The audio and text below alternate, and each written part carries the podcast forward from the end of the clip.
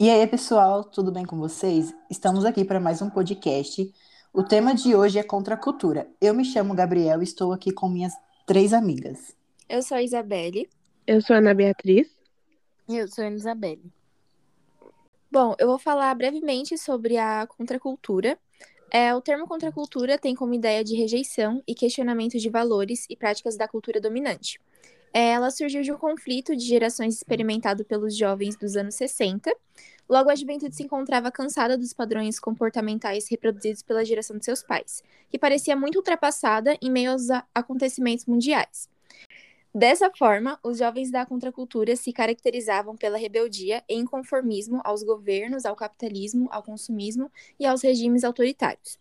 Podemos destacar que no campo cultural, formas de expressão se destacaram como o rock. É, o rock ele foi utilizado como uma manifestação cultural, eles contestavam o movimento hippie e a política. E podemos citar também o movimento punk, que teve origem em 1974, fazendo parte de um outro cenário experimentado pela contracultura.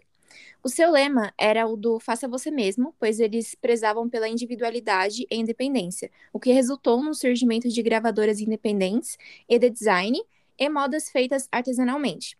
E as bandas mais influentes foram os Ramo Ramones, The Clash e Sex Pistols. Assim como a Isabelle falou, a essência da contracultura se encontra na contrariedade de normas e padrões estabelecidos socialmente. A sociedade sempre criaram padrões considerados como normalidade, onde as pessoas deveriam seguir certos padrões, e as pessoas que não seguissem esses padrões, essas regras, não eram consideradas pessoas normais e sim anormais. Nesse sentido, a contracultura vem para questionar as normas hegemônicas como forma de indicar que algo na cultura está errado e deve ser modificado. No geral, os jovens que iniciaram a contracultura, já que os mesmos estavam cansados de seguirem regras que eles nem criaram e mesmo assim eram obrigados a segui-las.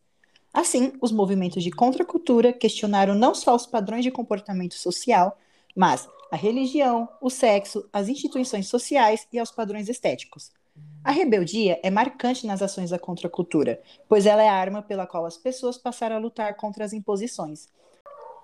A não aceitação dos padrões é essencial para que se tenha uma eficaz mudança de comportamento social e indica que os movimentos de contracultura lutavam no fundo por mais liberdade. Um dos fatores decisivos para a revolta dos jovens contra o sistema cultural hegemônico foi a Guerra Fria, o mundo estava polarizado em dois blocos econômicos: o bloco capitalista, que era liderado pelos Estados Unidos, e o bloco socialista, liderado pela União Soviética.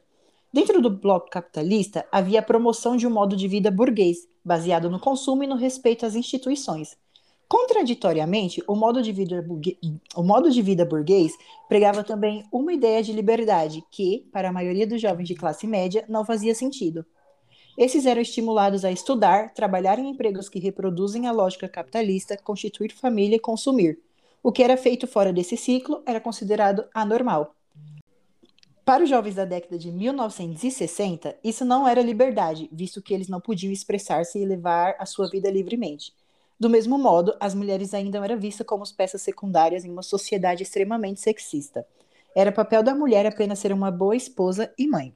E isso fez com que os jovens desencadeassem um certo ódio. Então começassem suas revoltas, surgindo assim a contracultura. Eu vou falar sobre a contracultura no Brasil. Os jovens que integraram esse movimento de contestação aos valores morais e estéticos da sociedade global promoviam revoluções em seus modos de vestir. Suas roupas e penteados tornavam-se símbolos desse universo paralelo que eles elaboraram para romper o modismo capitalista das elites. Esse movimento musical no Brasil inovou bastante a música popular brasileira, trazendo em suas letras versos irrelevantes que rompiam com o tipo de música feito até então. Em suas roupas e estilos também havia influência do estilo hippie, que contestava os padrões estilistas da sociedade. O cinema brasileiro, com o cineasta Glaube Rocha, contribuiu para o nascimento do chamado Cinema Novo, em que os filmes criticavam a pobreza e desigualdades sociais no Brasil. A contracultura, nesse sentido, seria uma forma de contestação dos padrões estilistas vigentes no mundo. A prioridade dos jovens encabeçavam essas ideias era as de criar novas maneiras de viver e novos estilos que diferenciassem dos modelos eruditos das classes dominantes no Brasil. Portanto, houve representantes que soltaram sua voz através de sua arte como uma maneira de criar, antes de tudo, outra cultura fora dos padrões dominantes. O movimento hippie surgiu em 1960, com os jovens que não queriam seguir um estilo de vida conservador e tradicional que a maioria das famílias na época seguiam. Muitas coisas que vivemos hoje em dia são consequências desse movimento, pelo rompimento de formas tradicionais de, vi de vivenciar nosso cotidiano. Esse movimento teve origem nos Estados Unidos e foi impulsionado por artistas e músicos e que se espalhou por vários países do mundo. Os Beatles foram uma banda que surgiu nesse contexto e foram responsáveis pela contracultura em todo o planeta. As principais mensagens que eles pregavam eram: faça amor, não faça guerra, paz e amor e etc. Entre as características do movimento hippie, podemos citar roupas coloridas, homens de barba e cabelos compridos, moças com flores no cabelo, músicos com violão e acampamentos. Os hippies se recusavam à sociedade de consumo e, e família tradicional. É, eles repudiavam o Estado e o capital, optando pela vida comunitária ao invés do individualismo. É, agora eu vou falar sobre o festival de Woodstock, que foi um dos maiores é, eventos hippies na época. O festival de Woodstock aconteceu na cidade de Bethel, nos Estados Unidos, em agosto de 1969. Foi um dos principais festivais de música da história, pois representou o auge da contracultura e do movimento hippie.